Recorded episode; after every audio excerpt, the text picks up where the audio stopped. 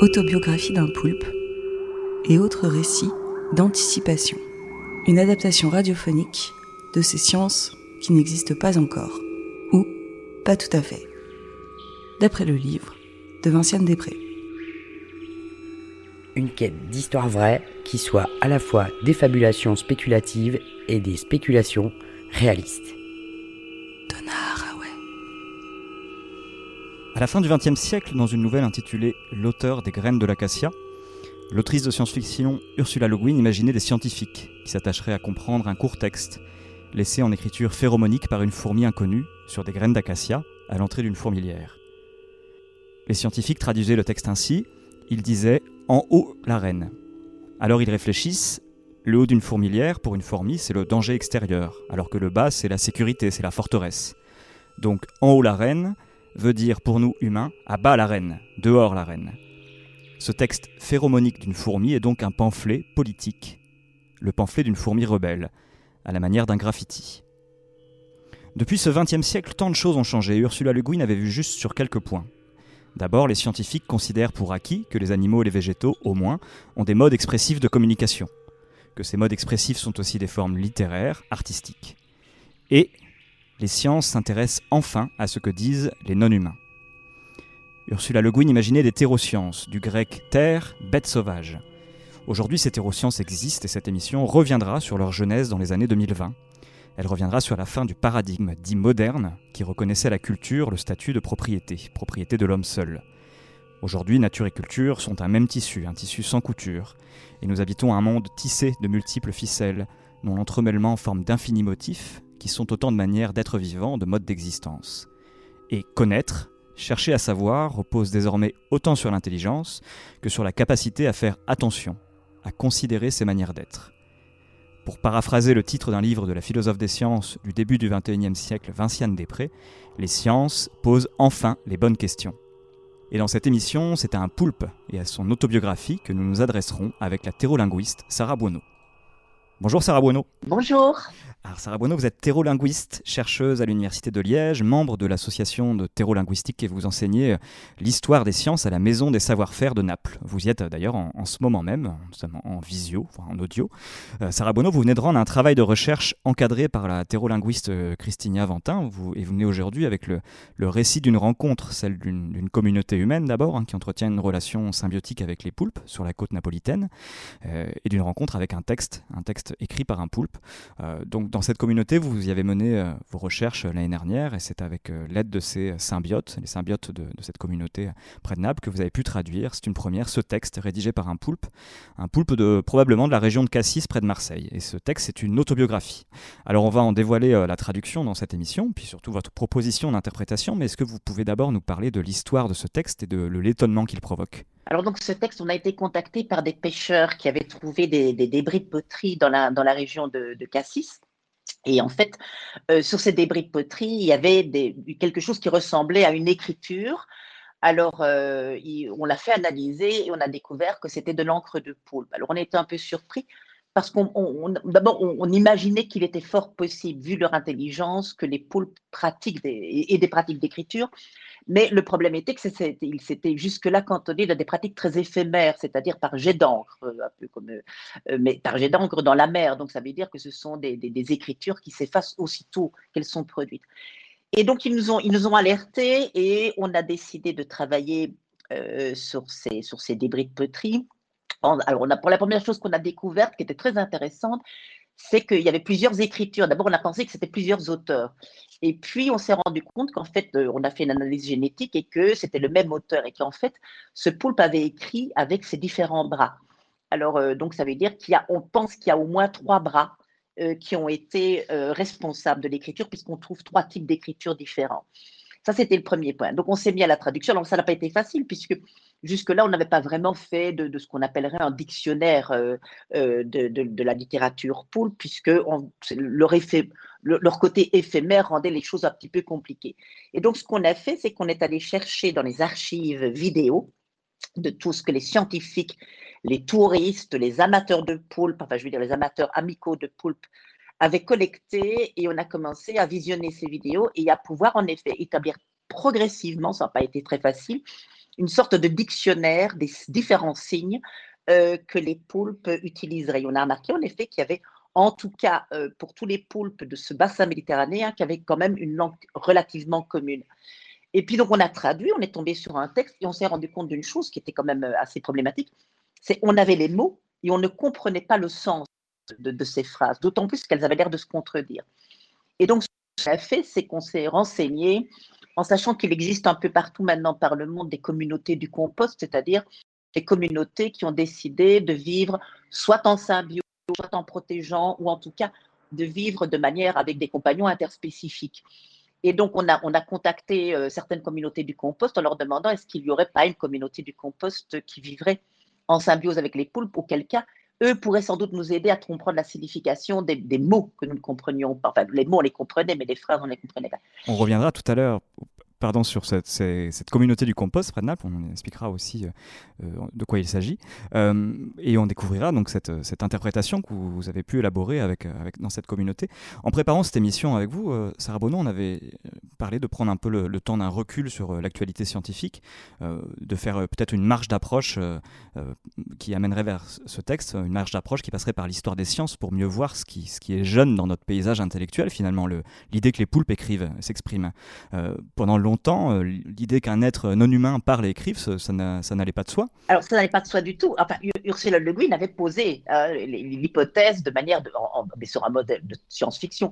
Mais en fait, on trouve déjà chez des philosophes du début du 21e siècle et même de la fin du 20e siècle, on trouve déjà cette hypothèse. Moi, je, la vois déjà chez William James quand il dit ben, toutes les choses terrestres ont un récit. Et donc, ce qui revient aux humains, c'est de les collecter et de, éventuellement de les relier. Michel Serres, le philosophe, avait fait aussi l'hypothèse que finalement, ce qu'on appelle l'argument d'écriture généralisée, c'est-à-dire que toutes les choses du monde écrivent et que les êtres, par exemple les bactéries, écrivent dans nos corps. Euh, euh, je trouve aussi des, intuitions semblables chez la, philosophe et, dresseuse de chiens, Vicky Hearn, euh, qui pensait que les chiens pouvaient par moments utiliser des objets pour une écriture symbolique. On trouve cette idée également chez les corneilles qui offrent des cadeaux aux gens. On a constaté que les cadeaux formaient des rébus, qui sont donc une forme d'écriture. Bref, donc finalement, les indices se sont multipliés.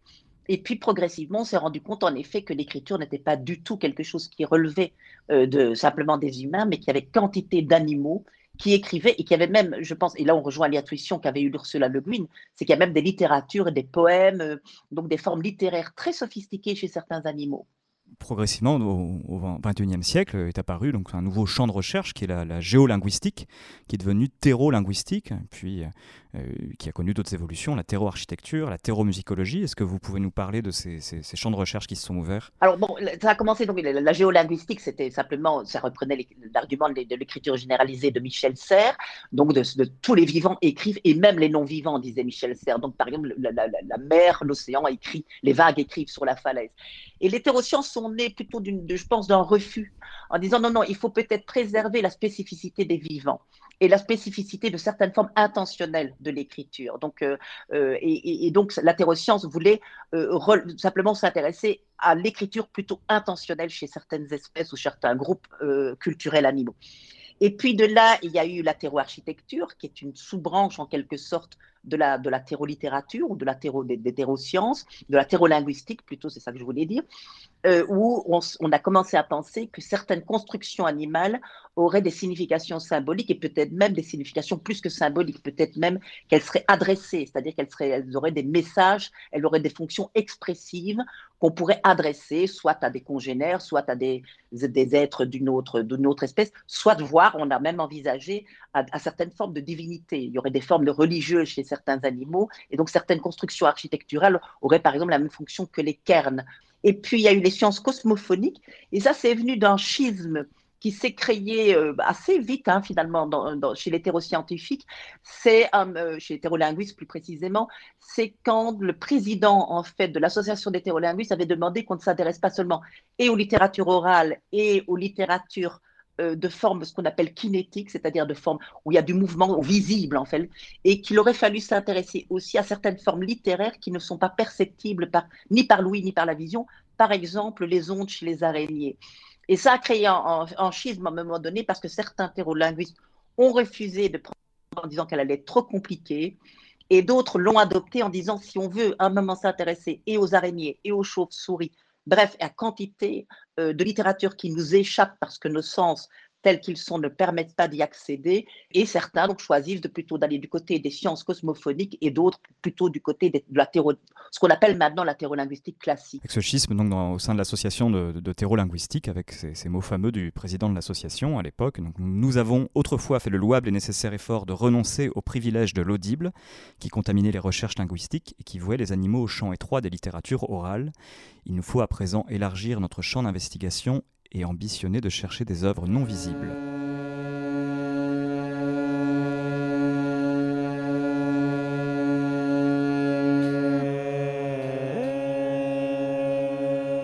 Donc on reste dans le domaine de l'audible, euh, mais ici avec des, fréquences qui ne, sont pas reçues par notre oreille, ou beaucoup moins, des fréquences de, moustiques euh, qui ont été enrôlées dans une installation de l'artiste Robin Meyer en 2009. ce sont des moustiques accrochés à des câbles qui transposent leur chant dans des fréquences plus basses, mieux audibles pour l'oreille. Et c'est une polyphonie. Donc avec l'essor des terrosciences, nombre de musiciens se sont lancés dans des, explorations scientifiques, on parle de terromusicologie, euh, et inversement, les, scientifiques jouent aussi avec le vivant, euh, essaient de, chanter. C'est le cas d'un personnage, un terromusicologue du bout du monde, marin, euh, des côtes du Finistère, Alain Mahou, dit le Mahou, qui chante avec les langoustes, et qu'on écoute. La mer, euh, c'est une mélodie. Il y a encore, euh, il y a encore des livres d'histoire où on parle de Cousteau. Euh, tu vois ce type au bonnet rouge. C'est lui qui a fait un des premiers films documentaires sur la vie sous-marine. son film s'appelait Le monde du silence. N'importe quoi.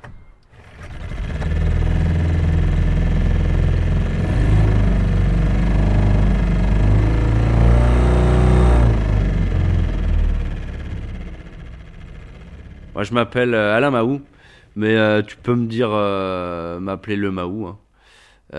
et donc, je suis éco-acousticien et zoomusicologue, ou terromusicologue, je sais plus très bien. Alors ça, c'est le son d'une éolienne.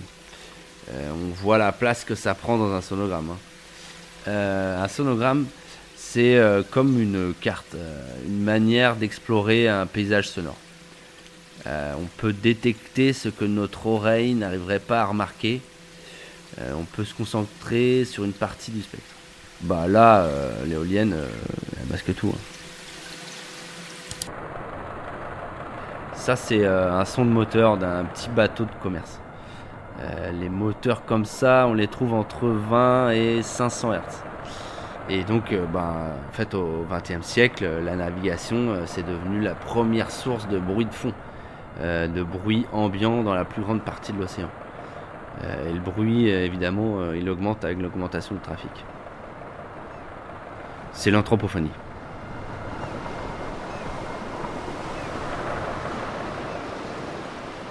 Il y a un musicien à la fin du XXe siècle, un des premiers à utiliser l'électronique en musique, Raymond Murray Schaffer. ça a été le premier à parler de soundscape. Euh, donc du paysage sonore hein, en français. Euh, avec cette idée de paysage sonore, le bioacousticien Bernie Krauss a pensé euh, différents ensembles. D'abord, il y a la géophonie. Donc ça, c'est les premiers sons de la Terre, hein, le son élémentaire. Ensuite, il y a la biophonie. ça, ce serait le, son animal et peut-être les premières écoutes quand le vivant apparaît. Mais euh, aujourd'hui, je sais plus si on peut encore dire que les pillards n'entendent pas. Et puis, euh, il y a l'anthropophonie. Euh, dans l'anthropophonie, il y a aussi tous les sons qui nous donnent du plaisir, comme le chant, la musique, le jeu, la voix, les langues et leur sonorité. Bon. Et il y a la technophonie, le bruit qui dérange et qui n'écoute pas la cacophonie humaine.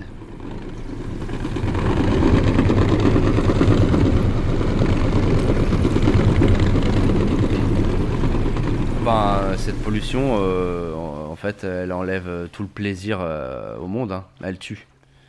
Euh, il y a des cétacés qui, deviennent fous.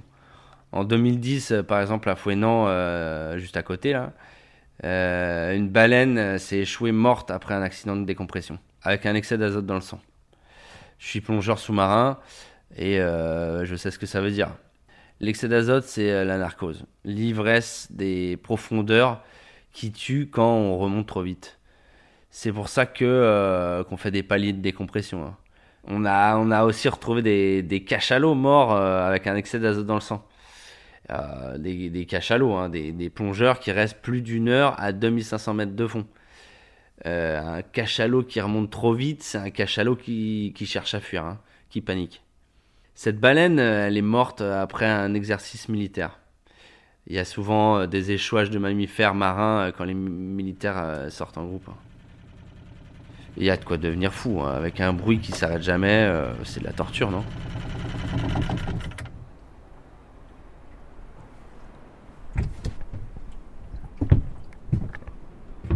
Alors ben là on va relever la bouée.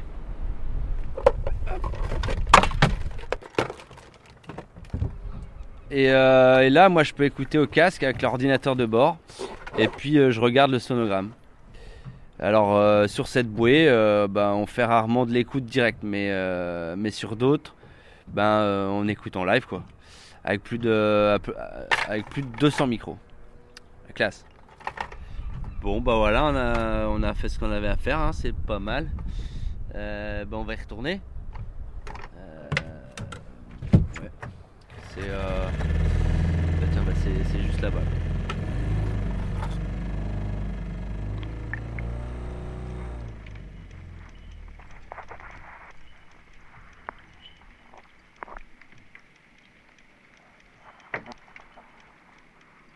Ah, ben, Depuis euh, quelques années, je suis euh, l'éco-acousticien du Rat euh, au bout du monde, entre l'île de Saint et la pointe du Rat. Et donc aujourd'hui, j'utilise un réseau de bouées d'écoute. en dessous, il y a des filières avec des hydrophones tous les 10 mètres pour entendre, pour écouter ce que dit la mer. Moi, j'écoute les langoustes. J'aime bien leur parler aussi.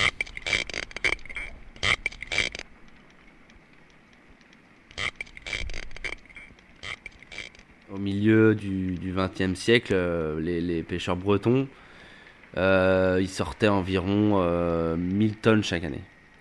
bon, bah, dans les années 2000, c'était moins de 10 tonnes. L'effondrement, quoi. si tu veux, il y a, un, cantonnement qui a été mis en place dans le Rat de Seine. Donc, plus de pêche, on laisse la langouste tranquille. Et elles sont revenues, mais difficilement. À l'époque, euh, en 2020, Youn Jezekel, un écologue euh, marin et euh, plongeur aussi, lui, il a publié une thèse que j'ai retrouvée il y a quelques temps. Il fait partie des, des premiers, je crois, hein, à s'être demandé si les langoustes, si elles parlent, quoi. Elles font du son. Ça, ça c'est sûr, hein, on le sait depuis l'Antiquité. Impossible de ne pas l'entendre. Hein. Euh, elles font des, euh, des, stridulations avec leur antenne. Comme, euh, bah, comme les criquets, si tu veux. On appelle ça des raspes. Et, et en gros, c'est l'antenne qui frotte contre une cavité sur la tête. Et elles peuvent se faire entendre, mais à plusieurs, à plusieurs kilomètres. Hein. L'hypothèse à l'époque, c'était qu'elles font du son mais euh, est-ce qu'elles communiquent euh, entre elles, euh, enfin entre elles quoi, si tu veux, est-ce que est-ce qu'elles se causent quoi? Il y, a des animaux qui, adressent des, messages à leur proie, comme bah, on connaît la crevette pistolet qui fait un bang, un un gros coup de pétard quoi. C'est si puissant que ça assomme ses cibles. Il y a aussi les homards, si on reste chez les crustacés, qui font vibrer leur carapace, un rumble on dit pour impressionner les prédateurs. Donc, ben, euh, est-ce que, est que les langoustes, euh, elles se racontent des choses? Alors, euh, ben, en labo, on a fait des expériences hein, dans, dans, des cuves. on montre les stridulations dans les hautes fréquences, au-dessus de, de 10 000 Hz. Et, et ça, ben, les crustacés, ils ne peuvent pas les entendre. Hein. Ils ne sont pas équipés pour. Euh, et, dans cette thèse, c'est la première fois que quelqu'un euh, parvient à écouter in situ dans le paysage. Euh, la routine aujourd'hui. Et en mer, les langoustes stridulent à fond, hein, dans les basses fréquences, en dessous de, des 1000 Hz. Parfaitement adapté à leur écoute, quoi. entendable pour les autres langoustes. Et puis après, on a réussi à comprendre qu'elles chantaient ensemble. et qu'elles chantaient encore mieux quand on leur laissait l'espace sonore, hein, bien sûr, hein, parce que tu imagines bien. Euh, dans, euh, dans, le cantonnement du Ratsin à l'époque, avec tous les bruits de moteur, impossible de s'entendre à plus de 10 mètres. Euh, le son est masqué hein, au-delà. Donc les moteurs occupent surtout les basses, les basses fréquences. tu vois bien, tu imagines le bruit d'un moteur sous l'eau. Alors aujourd'hui, dans le cantonnement du Ratsin, les, les restrictions été élargies à l'espace acoustique. Petit moteur, limitation à quelques heures par jour. Bon, mais euh, j'aime pas trop ça parce que euh, les zones à haute protection, je suis pas dupe. Euh, en fait, si on fait, on fait silence, et puis ici, et puis pour aller détruire ailleurs, quoi, des, des champs d'éoliennes, des stations de forage, des chalutiers géants. Tu vois, moi j'aime bien les acousticiens en lutte qui retournent le son à l'envoyeur et passent à donf les bruits du capitalisme sous-marin dans les wagons euh, première classe et dans les salons VIP des aéroports. Euh, tu sais, ces, endroits où euh, les riches qui assourdissent le monde paient pour profiter du silence.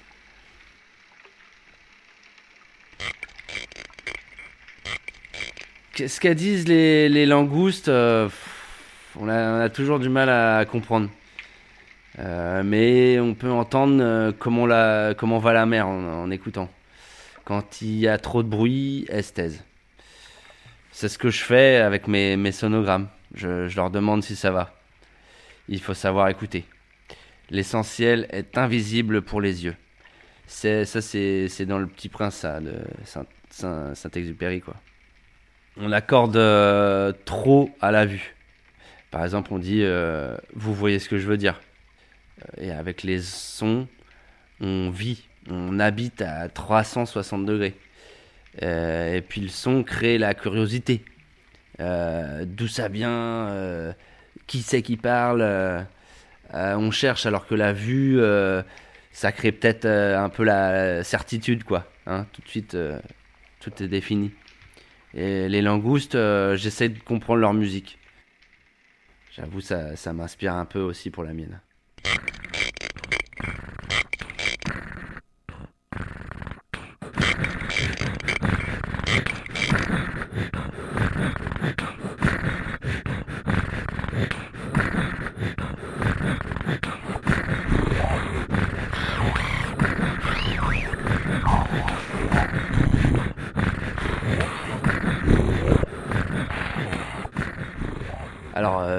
L'heure, je te parlais de Bernie Krause, là, le bioacousticien.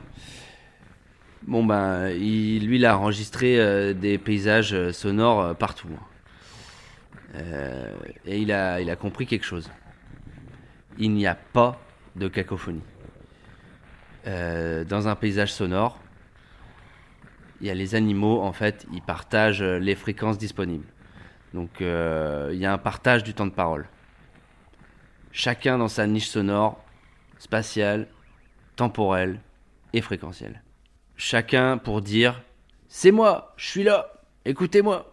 Avant Croze, on collectait les sons euh, comme, on collectionnait les insectes, l'un après l'autre.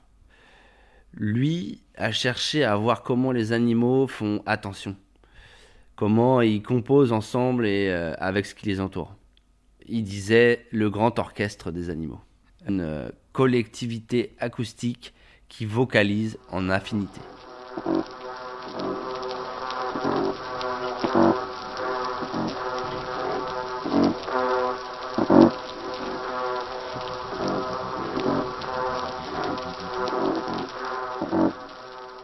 Et alors ça c'est un enregistrement fait par euh, Robert McCauley en 2018 dans les anciens récifs coralliens à Port euh, Headland en Australie. Euh, on entend en fait des courbines tachetées. Euh, il y a aussi des poissons demoiselles et des platax ronds. C'est un des derniers enregistrements sonores de la barrière de corail. Ah, c'est aussi tragique, hein, les paysages de Bernie Cross, parce que bon, c'est des paysages qui ont disparu, quoi. Hein, c'est des espèces éteintes. Il y a une, une, controverse dans le milieu terromusicologue. Ce sont aussi des de créateurs de sons. Et la controverse, c'est est-ce qu'on doit chanter pour les poissons? Faire quelque chose de beau, nous aussi. Euh, ouais, bah, moi-même, je fais des choses euh, que euh, j'aimerais proposer à l'orchestre sous-marin.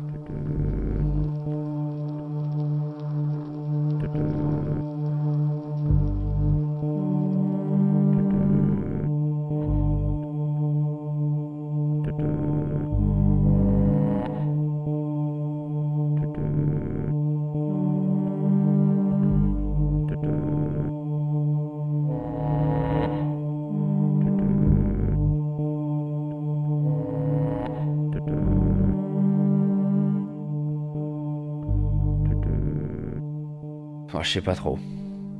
Faudrait mieux qu'on se taise, hein, non? Bon. Je chante aussi, hein. J'aime bien. Quand je plonge. Histoire de dire que je suis là, moi aussi.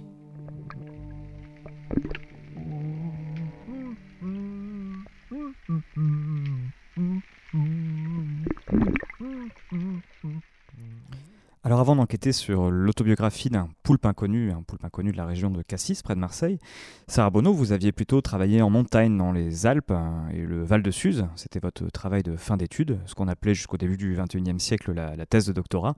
Ce travail, vous l'avez mené dans la communauté du compost du Val de Suse auprès de compostistes qui pratiquent la transhumance avec euh, des chèvres et des moutons et entretiennent les, corridors migratoires, donc qui gardent le paysage ouvert. Et c'est aussi dans une de ces communautés du compost que vous êtes allé à Naples. Euh, cette idée de communauté du compost, c'est un mode d'organisation en fait qui vient d'une intuition de l'autrice euh, Donna Haraway. Est-ce que vous pouvez nous parler de, ces communautés, et de, de leur fonctionnement? Les communautés du compost sont des, communautés qui se sont créées un peu partout. Euh, un peu comme euh, au début du 21e siècle, on avait les ZAD, c'est-à-dire ce sont des, gens qui ont décidé d'une certaine manière de, de, autour de soins à la terre, autour de ce qu'ils appellent le reclaiming, le reclaiming aux États-Unis, c'est-à-dire à la fois euh, de se réapproprier et à la fois de soigner. Donc la plupart des communautés qu'on pose donc sont des communautés qui vont vivre en euh, en, communauté réellement avec euh, certaines espèces. Euh, par exemple, Donna Haraway avait anticipé l'existence de ces communautés. Elle avait eu l'intuition notamment avec la communauté des Camis dont elle parlait dans Staying with the Trouble. Et, c'est très intéressant que c'était des communautés qui, dont certains enfants allaient vivre en symbiose avec les papillons monarques qui étaient en très grand danger d'extinction. c'est une communauté qui s'est d'après Donna Haraway en Virginie occidentale, qui est sur le chemin des, des, migrations des papillons monarques. Et donc, euh, elle avait imaginé une génération de Camille, euh, mère à fille, euh, selon les décisions évidemment de l'assignation de sexe qui se faisait à l'adolescence, et où, par exemple, certaines Camilles, après la troisième ou la quatrième génération, pourrait, par exemple, se faire greffer certaines caractéristiques des papillons monarques afin de, non pas de sentir comme un, comme un papillon, mais d'être en quelque sorte en, affinité corporelle avec, euh, avec les compagnes. Et ce qui est très intéressant, euh, moi, ce qui m'a beaucoup amusé, eh bien, les communautés du compost sont créées, on, se sont finalement calquées sur les écrits de Donna Haraway notamment.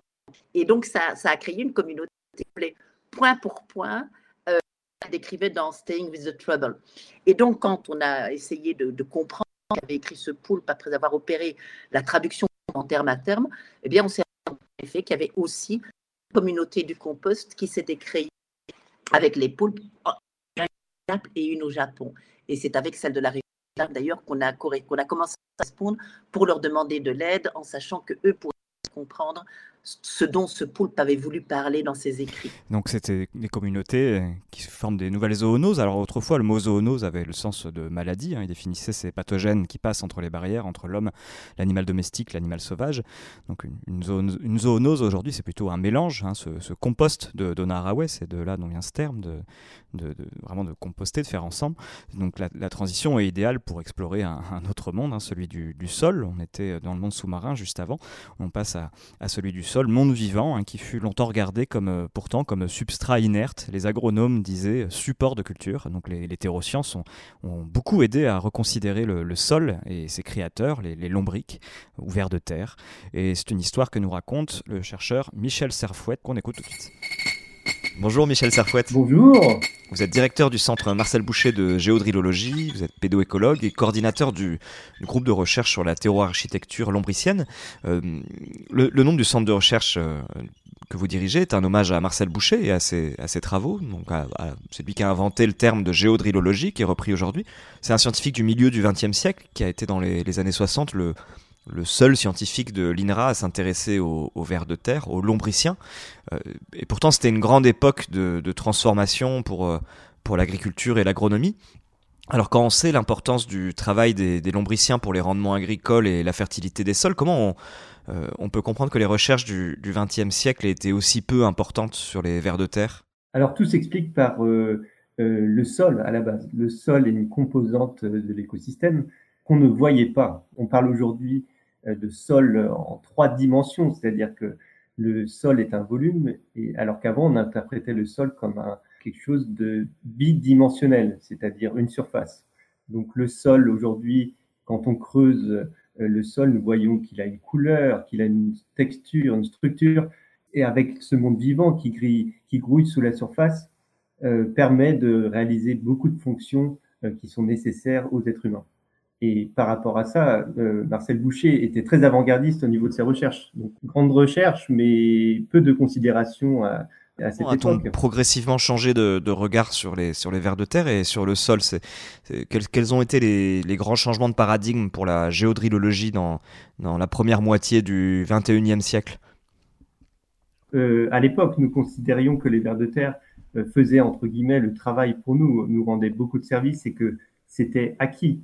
Sauf qu'aujourd'hui, les, les vers de terre, on se rend compte qu'ils sont plus que ça. C'est-à-dire que les vers de terre ne sont pas seulement des êtres considérés comme peu évolués à l'époque, mais aujourd'hui sont des êtres qui sont doués d'intelligence et qui nous surprennent tous les jours.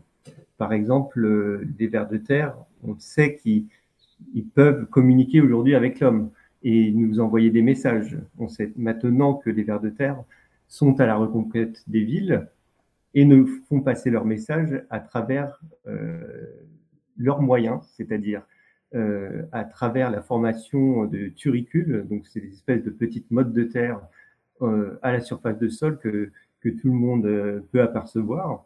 Et en fait, ce, ce, ce processus s'appelle le processus de bioturbation, c'est-à-dire qu'ils vont chercher de la matière dans, au fond du sol pour la remonter en surface et à travers la, forme de ces turicules, euh, on peut interpréter différents messages. Par exemple, euh, récemment, euh, il y avait une, route entre la campagne et la ville.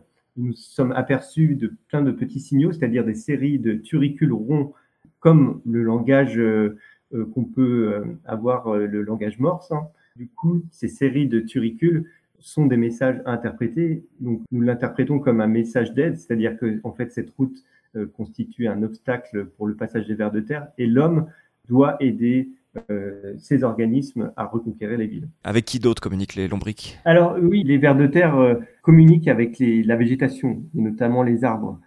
nous avions déjà à l'époque beaucoup de connaissances sur les communications entre vers de terre et champignons, mais nous, maintenant nous savons que les, les vers de terre communiquent avec les arbres. Et en fait, à l'image des arbres euh, qui ont des branches, euh, tout ce qui est dans le sol, donc le système racinaire, les vers de terre, créent des galeries à l'image voilà, du, du, réseau qui existe comme des branches. Donc c'est une extension un peu de, de l'arbre et vont aider en fait les arbres, aux racines des arbres de s'infiltrer dans le sol et aussi euh, apporter des éléments minéraux pour la croissance du stockage de l'eau Et puis les vers de terre, en contrepartie, vont permettre euh, voilà, de s'alimenter en sucre et ce qu'on appelle des exudats racinaires des racines pour pouvoir euh, évoluer. En fait, le sol est un précieux révélateur des conditions de l'environnement. Le ver de terre, par exemple, euh, voilà, quand la qualité du sol, on va dire un sol pollué ou l'air est pollué, ils ont des mécanismes, ils se mettent en boule. En fait, il faut écouter le sol, lire le sol. Il nous donne des informations très précieuses il faut savoir que tout euh, le sol quasiment, la partie en surface du sol, hein, euh, les premières couches du sol, est passée dans l'intestin du ver de terre. Sarah Bonneau, on entend dans, les propos de Michel Serfouet les, nombreux changements de paradigme depuis les, premières recherches en, géolinguistique, euh, les biais qu'il a fallu déconstruire. ici, c'est l'idée du sol comme, comme substrat inerte, support de culture. On pourrait en trouver beaucoup d'autres, le, paradigme darwinien de la compétition pour, pour la survie, par exemple. Ah oui, oui ça c'est un paradigme qui a largement entravé beaucoup de recherches, hein, puisque euh, ce paradigme fondé à la fois sur la compétition euh, stipulait aussi d'une certaine manière que les animaux ne faisaient qu'utiles. Je veux dire par là qu'ils n'étaient que poursuivis par des buts d'utilité, se reproduire, essayer de laisser le plus de descendants possible, comme si la sélection naturelle reposait sur leurs propres épaules. Et donc ça, ça a été vraiment très problématique parce que justement, euh, imaginer des compétences artistiques, imaginer des volontés littéraires, des volontés poétiques chez les animaux, ben, évidemment, un paradigme de compétition et euh, cette espèce qu'on appelle le paradigme bourgeois euh, de l'évolution, c'est-à-dire l'évolution ne ferait pas de gaspillage et ne, ferait que servir les intérêts individuels de chaque, euh, ou même de l'espèce, de chaque individu servant les intérêts de l'espèce selon un modèle économique qu'on ne connaît que trop bien, ça a évidemment empêché pas mal de scientifiques d'être aussi imaginatifs que ce qu'ils pouvaient l'être. Alors au-delà de ces biais, il a aussi fallu poser d'autres questions aux animaux, hein, pour reprendre un, titre de l'autrice Vinciane Després et de son ouvrage publié en, 2012. Alors dans cette émission, nous parlons d'histoire des sciences, il faut bien présenter les sciences en, contexte, c'est-à-dire en, société, et rappeler comment les, les ont dû intégrer une lutte plus vaste pour préserver toutes ces manières d'être vivant, euh, une lutte aussi contre l'unification rationnelle du monde, contre le projet techno-scientifique de gouvernement de la nature, les, militants de l'économie, et se souvenir du, chemin parcouru depuis le sombre et réactionnaire début du 21e siècle, de, ces années d'hiver. Je vous propose, Sarah Bono, d'écouter une archive sonore des années 2020, une émission radio qui était diffusée sur l'ancien service public euh, de radio Radio France. On écoute.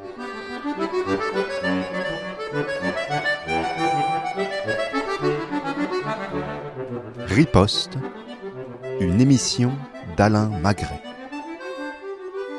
Aujourd'hui, le vivant contre l'humain. Je ne fus pas surpris d'entendre parler à la radio une spécialiste de terrolinguistique défendre une anthologie éphémère de poésie végétale et de proposer la traduction de l'œuvre d'un lichen. Elle en parlait comme d'une saga lyrique. Bien sûr, dans ce moment de célébration du vivant et de ses créations, cet ouvrage de littérature chlorophylle fut comparé à une œuvre de la Pléiade. Qui sait si bientôt le lichen n'aura pas accès à la célèbre collection aux côtés de Ronsard et du grand Jean d'Ormesson? Peut-être que le lichen sera reçu à l'Académie française? Va-t-on licheniser la langue française? On croit faire un cauchemar. Aujourd'hui, Riposte entreprend de remettre les pendules à leur place. Je ne croyais pas avoir à le dire un jour, mais nous en sommes là. Alors, que cela soit réaffirmé. L'homme est exceptionnel car capable de pensée conceptuelle. Il y a un génie humain, un sens de soi, de sa finitude, de l'existence et du monde. L'homme crée en se sachant créer, il se sait penser. L'homme est doué de culture.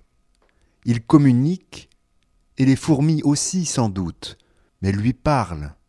Il écrit, enfin, de, de plus en plus mal aujourd'hui, mais c'est un autre sujet.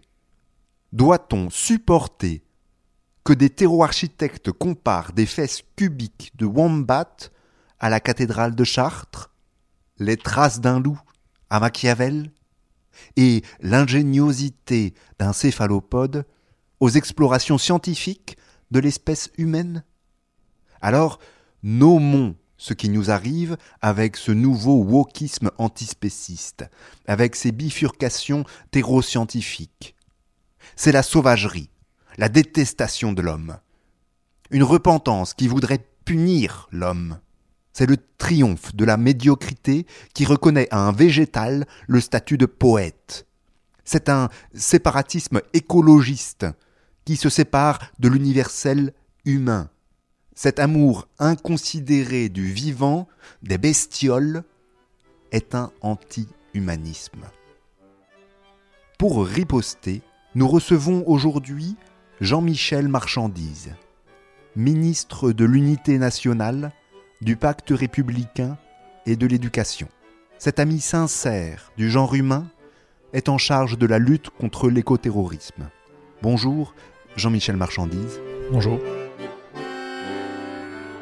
Sarah Bono, que, vous provoque cette archive? Oh ben, Elle est presque risible. Hein. Je veux dire, c'est presque ridicule de voir euh, cet ancien monde qui s'agrippe euh, de manière presque affolée euh, aux structures anciennes qui ne sont quand même pas très, très éloignées aussi du, du structure du patriarcat. Et si je pense aux structures du patriarcat, c'est parce que je me souviens que dans les années, je crois que c'est 2030 ou 2035, quand il y a eu comme ça ces, derniers sursauts d'humanisme euh, qui ont continué, hein, mais enfin en tout cas où ils étaient assez violents et assez vifs, il y a quand même beaucoup de femmes et de féministes qui ont scandé Not in my name. Euh, si vous voulez faire de l'humanité cette espèce de vieux tas de détritus euh, presque dinosauresques ne demande nous ne voulons plus faire partie de l'humanité et nous renonçons à notre humanité une seconde fois, hein, parce que ça leur était déjà arrivé sans qu'elles y aillent par elles-mêmes.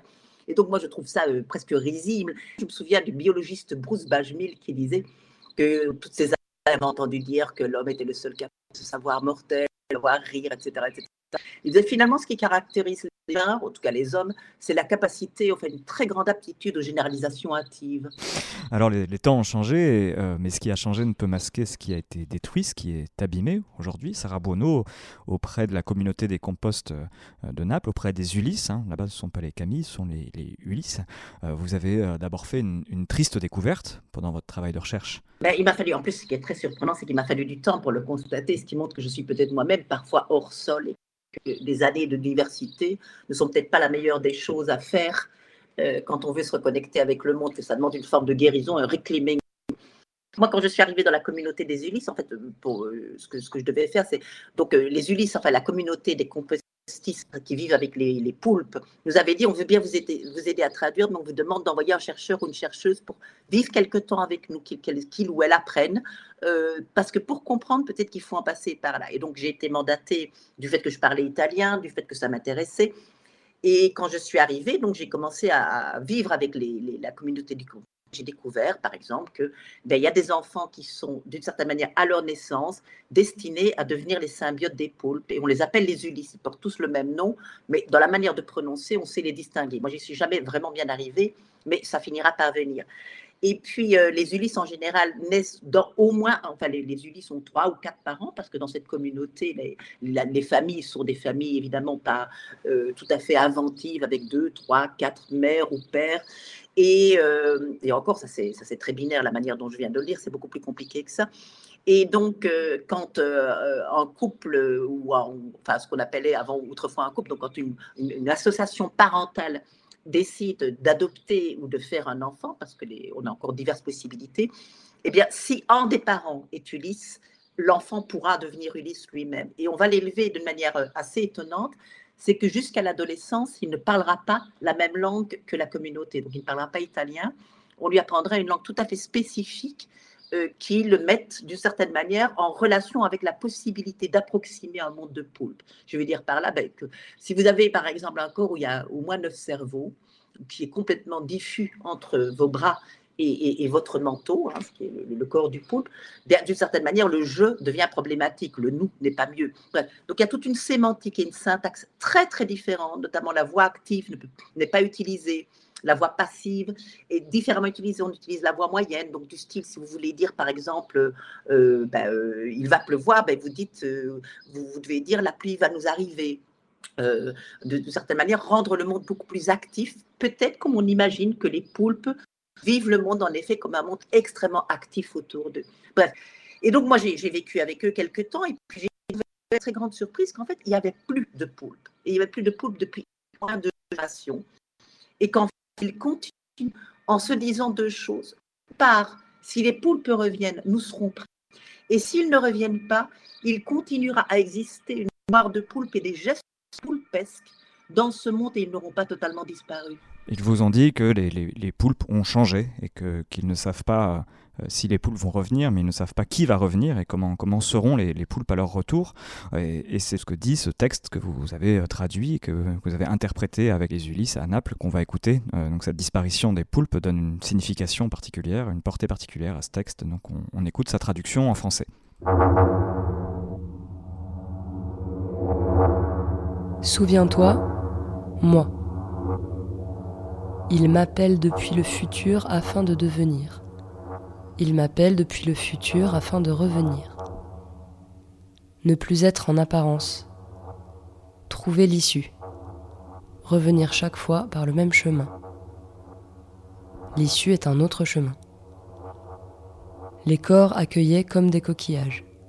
Plus de coquillages, plus d'issue. Danger. Mourir n'est plus réjouissant. Plus d'œufs.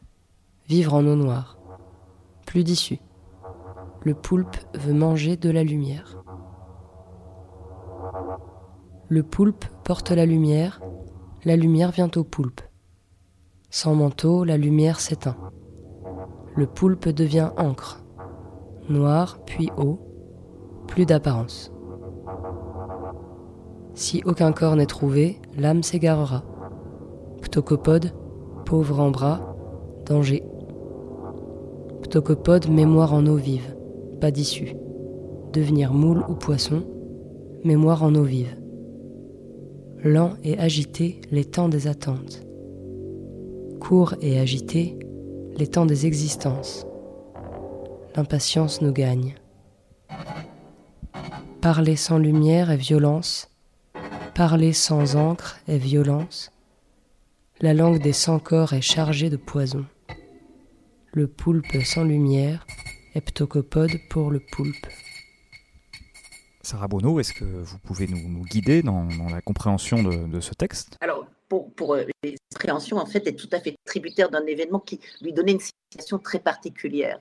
En fait, ce qui s'est passé, c'est que les poulpes avaient disparu, mais euh, pendant que je vivais dans la communauté, et que je d'ailleurs ce que je disais, puisqu'il n'y avait pas de poulpes, ça me paraissait comme tout ça, euh, de, de, voilà, de, vivre en symbiose, il n'existe plus. je leur argument, mais bon, enfin. Et puis un beau jour, dans la communauté, on dit on a une poule au large et euh, on, sait où ils sont. Donc visiblement, ils n'ont pas totalement disparu, ils avaient disparu de la région, mais il y en a qui sont revenus. Tous les Ulysses sont partis, euh, les parents Ulysses et les enfants Ulysses sont partis en mer pour aller voir ces poulpes. Et ils sont revenus absolument désespérés en disant Mais c'est pas du tout les poulpes qu'on a connus. Ils sont d'une violence incroyable. Euh, leur couleur n'a plus rien à voir avec les jolies couleurs chatoyantes des humeurs changeantes que les poulpes avaient. Ils sont dans un état de rage permanent et ils n'arrêtent pas de se battre, de se lancer des objets. Bref, c'était horrible. C'était une, vraie tragédie. Et donc, on a traduit le texte en, en se disant Mais c'est peut-être ça, ce texte, ce qu'il est en train de dire. C'est que nous pensons que nous avons affaire à un poulpe qui désespère de l'état, de la situation des poulpes. Mais on s'est dit, mais il y a quand même quelque chose de bizarre dans ce poulpe, dans ce texte, c'est qu'il n'arrête pas de parler de l'issue, mais dans des, dans, des, dans des sens différents. Donc à un moment donné, il il, écrit euh, trouver l'issue, revenir par le même chemin. Ben, ça, ça va pas du tout. Un poulpe, en général, c'est vrai qu'il cherche toujours l'issue mais il ne revient jamais par le même chemin. C'est une pratique de poulpe qu'on connaît bien, que les scientifiques avaient déjà au XXe siècle parfaitement documenté. C'est le poulpe ne prend jamais deux fois le même chemin parce que c'est beaucoup trop dangereux, il pourrait rencontrer un prédateur. Alors pourquoi ce poulpe vient-il écrire revenir chaque fois par le même chemin? Et puis la phrase suivante qui est écrite par un autre bras, c'est l'issue est un autre chemin. Donc ça veut dire qu'il se contredit. Et on a fini par comprendre quelque chose, c'est que c'est une intuition que les Ulysses avaient depuis déjà deux, trois générations. Les grands-parents de l'Ulysse avec qui moi j'ai plus particulièrement travaillé, le jeune homme, donc l'adolescent qui m'a aidé à traduire et à interpréter, eh bien, c'est qu'ils avaient le sentiment que parfois, quand un poulpe mourait, vous savez, le poulpe ne vit jamais très longtemps, c'est deux ans, eh bien, ils avaient l'impression parfois que c'était le même poulpe qui revenait. Je veux dire par là, ils rencontraient un poulpe quelques années après, et ce poulpe faisait comme s'il les reconnaissait et reprenait parfois même des jeux qui avait été entamé des années précédentes, comme si il s'agissait de continuer. Et ils avaient fait l'hypothèse que peut-être, en fait, les poulpes reviendraient, il y aurait une forme de métampsychose chez les poulpes, et qu'ils reviendraient dans de nouveaux corps avec la même mémoire, la même personnalité que celle qui était décédée. Et ce qui étayait ces possibilités, c'est qu'en fait, les poulpes, en deux ans, deviennent tellement, apprennent tellement vite, savent tellement de choses, alors que leurs parents meurent au moment de leur naissance. Qu'ils naissent orphelins. Ils naissent orphelins. Donc, comment est-ce qu'ils savent autant de choses? Et qu'en fait, ce poulpe, ce qui se passe pour le moment, et qui expliquerait la violence de tous ces poulpes, c'est qu'en fait, comme il y a une masse d'extinction, une vague d'extinction chez ces poulpes, ben, en fait, il y a plein d'âmes de poulpes qui se trouvent dans un endroit un peu purgatoire de, selon les chrétiens, et qu'ils essayent, ils, se battent pour les corps. Et que quand donc ils arrivent, quand ils reviennent, vous imaginez, c'est les plus agressifs qui reviennent, ceux qui ont réussi à vaincre les autres. Ils doivent avoir tant souffert, avoir été tellement violentés, qu'ils doivent vivre avec du traumatisme, du ressentiment. Et donc, finalement, ce qu'il dirait, c'est qu'une certaine manière, quand il dit trouver l'issue, revenir chaque fois par le même chemin, c'est mourir et puis revenir dans un autre corps, mais revenir par le même chemin, c'est-à-dire le chemin de la vie à la mort. L'issue est un autre chemin, ça veut dire en il n'y a pas d'issue, il n'arrive pas à revenir. Et puis à ce moment-là, les corps accueillés comme des coquillages, plus de coquillages, plus d'issue. Mais ça veut dire quoi? Mais ça veut dire exactement cette hypothèse de la métempsychose. Avant, il y avait suffisamment de corps comme des coquillages qui accueillent à la fois des poules, parce que ce sont des pratiques être de la mer que de se réfugier dans les coquillages, eh bien, il n'y a plus d'issue, danger, plus de vivre en eau noire, et donc finalement, on a le sentiment que c'est un poulpe qui est un appel au secours par rapport à la situation dramatique du manque de corps qui fait que les poules reviennent dans des états épouvantables. Et deuxièmement, il est probable que ce poulpe se soit dit, et ça c'est dans une des phrases de la fin, euh, où il dit si aucun corps n'est trouvé, l'âme s'égarera, et donc de ne jamais revenir. On pense qu'il a écrit euh, ce texte, il perdrait la mémoire, il deviendrait amnésique, et que à ce moment-là, en voyant ce texte, en le relisant, peut-être que la mémoire lui reviendra. Ça, c'est une des hypothèses qui est dans les plus audacieuses. Je ne suis pas tout à fait sûre qu'elle est juste, mais ça faisait partie, en tout cas, des hypothèses et c'est celle que vous allez suivre puisque vous cherchez, vous allez bientôt remettre ce, fragment de texte donc, qui a été trouvé sur, sur, un bout de poterie, vous allez le remettre près de Cassis pour que ce poulpe puisse éventuellement le retrouver. Euh, Sarah Bono, vous nous parlez là en ce moment depuis, Naples, en ce moment même, euh, avec des petits problèmes de connexion, on s'en excuse. Euh, vous y êtes resté après cette traduction, les, poulpes sont revenus, vous travaillez à, retisser une relation avec eux. Là-bas, il y a une sorte de, parc protégé qu'accueille la, la, communauté des Ulysses là-bas qui leur a demandé de, de surmonter des réticences avec ces, formes de protection de la nature, mais l'idée c'est de travailler avec les pêcheurs, à faire revenir les poulpes, à aménager des conditions pour, euh, pour rassurer l'avenir. Euh, ailleurs, il y a, d'autres élans qui sont donnés pour, pour, vivre dans, les ruines de ce monde abîmé, pour aussi pour trouver des, symbioses agissantes euh, en lutte contre le, désastre. Je vous propose d'écouter maintenant Claude Ronce, une personne qui fait alliance avec des végétaux, qui est symbiote à sa façon. On l'écoute. En 2019, le Japon a connu une immense pagaille ferroviaire. Genre 12 euh, 000 personnes en retard. Des dizaines et des dizaines de trains à l'arrêt. C'était une panne électrique. Une limace qui l'avait provoquée. Une limace. Elle est rentrée dans le boîtier électrique. Bon, elle n'a pas survécu, hein, euh, une martyre. Et en 2009, c'est une chouette qui a bloqué l'accélérateur de particules géants du CERN à la frontière suisse. Elle avait juste mis des miettes sur un circuit électrique. Ça a fait une infime élévation de température et bim la panne. C'est fragile, la méga machine capitaliste. Une limace, une miette de pain, un grain de sable, et hop, c'est bloqué. Oh, tu peux m'appeler Claude, hein Claude Ronce, j'aime bien. Tiens, la ronce, c'est un peu mon espèce compagne. Au début du XXIe siècle, à l'époque des ZAD, on disait Nous sommes la nature qui se défend. Moi, j'ai commencé avec les goélands du côté de Douarnenez. On faisait déjà des alliances contre la mise en tourisme du littoral. On leur apprenait à cibler les grosses voitures avec des repères visuels sur les toits des SUV. Je te raconte pas le tableau du Jackson Pollock au guano. Et puis, on leur a aménagé des petits nids douillets sur les toits des résidences secondaires, des Airbnb, sur les maisons des Bourges qui captent la vue sur mer et qui viennent quelques semaines par an pour chercher le calme et la tranquillité. Les goélands, au début, c'est typique. Ouh, la charmante Bretagne, j'adore Et puis, quand ça t'empêche de dormir et que ça te recouvre ta bagnole, tu changes d'avis. J'aime bien les goëls. C'est bien punk comme espèce.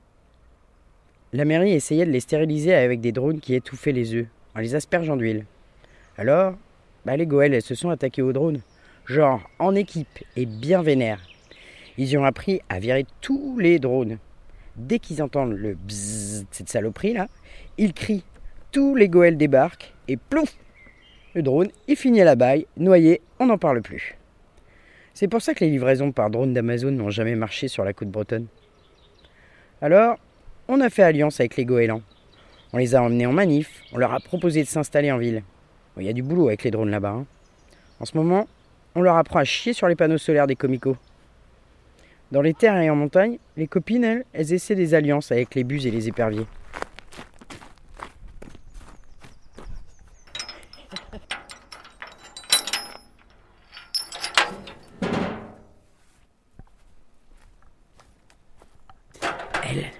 C'est Tilandia. C'est une plante épiphyte. Elle n'a pas besoin de terre, elle se nourrit de sels minéraux dissous dans l'air, de l'humidité. Les filles de l'air, on les appelle. Cette Tilandia-là, c'est une nouvelle variété qu'on a entraînée. Tilandia camera, on l'appelait. Elle a des racines crampons hyper adhésives, encore plus que celles du lierre. Et puis, une croissance ultra rapide. Et surtout, des feuilles très larges. Donc, on, on les lance. Ah tu vois, tu vois l'idée. La caméra de surveillance sera bientôt entourée par la copine Tilandia. Et la caméra fera bientôt de la vidéo macro. Genre gros plan sur le végétal, tu vois. Les milices républicaines de tranquillité auront un beau documentaire sur leur écran. Hé, la ronce La ronce l'emmène sur les jardins en lutte. Tu connais ce jardinier des années 2000, là, euh, Gilles Clément? Bah, Celui qui parlait des jardins en mouvement. L'idée, c'était qu'il fallait coopérer avec les plantes, les accompagner dans leur mouvement plutôt que de tout raser, tailler rationaliser comme dans les jardins de Versailles, tu vois. Tu sais, le parc d'attractions là-bas. Bon, là, non, maintenant, on est passé à un autre stade de coopération. C'est le jardin en mouvement social. J'ai de superbes ronces, méga puissantes. La ronce, elle insiste, elle se multiplie, par drupe, par stolon, et puis par bouturage, par marcotage. Tu sais, là, quand t'as une tige qui touche le sol et qui prend racine. Oh, trop forte. C'est une belle image, ça, non? Une ronce quelque part qui tend sa tige, touche un autre point, qui devient ronce à nouveau. Oh, J'adore. C'est comme le lison, des plantes qui peuvent péter du béton armé en insistant. Les plantes sont des alliés de la révolution. Regarde. Tiens, mat, mat. Là, regarde. On plante une rose ici. On lui met quelques marqueurs. Des phéromones là. Pour lui indiquer une trajectoire. Là, elle va aller direct dans ce boîtier électrique. Et elle va bien s'enrouler autour des câbles. Et ces belles épines, bah, vont tous saboter. Et ouais, c'est comme ça qu'on coupe la 6G dans le quartier. Au début, c'était parfait. Avec les goélands, les épiphytes, les ronces, les rongeurs. Puis les tarés, là, pour attaquer les câbles sous-marins. Tu sais, les tarés, c'est un mollusque qui détruit les coques de bateaux. Nous, on pouvait plaider non coupable. J'ai rien fait, j'ai juste parlé à un animal ou à une plante. Et les juges n'allaient pas mettre des animaux ou des plantes au tribunal, hein, comme au Moyen-Âge. Mais maintenant, avec les nouvelles lois contre le séparatisme, on est parfois condamné pour association de malfaiteurs. C'est joli d'une certaine manière. Aujourd'hui, le droit sanctionne et donc reconnaît ces nouvelles alliances avec les non-humains. Hein Marons, mon associé, camarade. Sarah Bonneau, je disais euh, juste avant de lancer ce, ce reportage que vous étiez toujours à Naples. En fait, vous avez pris la décision de rester à Naples à la fin de votre, de votre séjour de recherche. Et vous, vous avez dit dans un article donc, Nous devons composer avec le monde tel qu'il devient, pas tel que nous le souhaitons. Euh, apprendre à vivre dans les ruines, euh, disait euh, en leur temps Anna Tsing, Isabelle Stengers. Oui. C'est ça? Oui, tout à fait. Mm. Oui, oui, tout à fait. C'était, c'est composé avec le monde tel qu'il est. Ben, par exemple, euh, justement, par exemple, prendre une décision qui était contre toutes, toutes les, toutes les, les idées qu'on avait eues jusqu'à présent. Par exemple, de- de- d'accueillir des poulpes et non pas de les laisser libres. Ben, ça fait partie d'une façon de composer avec le monde, c'est-à-dire d'une façon très. Je vais parler comme parler de Naharaway, c'est-à-dire nous ne pouvons plus avoir de rapport prétendument innocent avec le Ce qui monde. n'empêche pas de, de toujours raconter de, beaux récits, d'anticiper, de faire des fictions comme le faisait Ursula Le Guin. Oh, mais nous, on n'a pas besoin de le faire. Maintenant, les animaux le font très, très bien. Regardez ce que vient de dire, euh, de dire Claude Ronce. C'est assez extraordinaire, mais les plantes ont des quantités de récits. Et ce qui est vraiment intéressant, c'est que vous savez, ces plantes qui ont étouffé les caméras, c'est ça qui a permis aussi de faire pas mal de découvertes par rapport au langage des plantes, parce qu'elles étouffaient les caméras, mais en même temps, les caméras, à ce moment-là, on a eu un matériel incroyable de vidéos sur ce que les plantes faisaient. Et on a découvert, par exemple, bah, en fait, qu'elles ne se dirigeaient pas toujours pour des motifs utilitaires, mais qu'il y avait des gestes de la part des plantes qui étaient des gestes purement expressifs. Et ça nous a permis de beaucoup mieux communiquer avec elles. Eh bien, merci beaucoup. Grazie mille, Sarah Bono, d'être venue dans, dans cette émission. Merci, au revoir. C'était Autobiographie d'un poulpe et autres récits d'anticipation, une adaptation radio du livre de Vinciane Després, avec de nombreuses voix amicales et des inspirations joyeuses. Un grand merci à vous.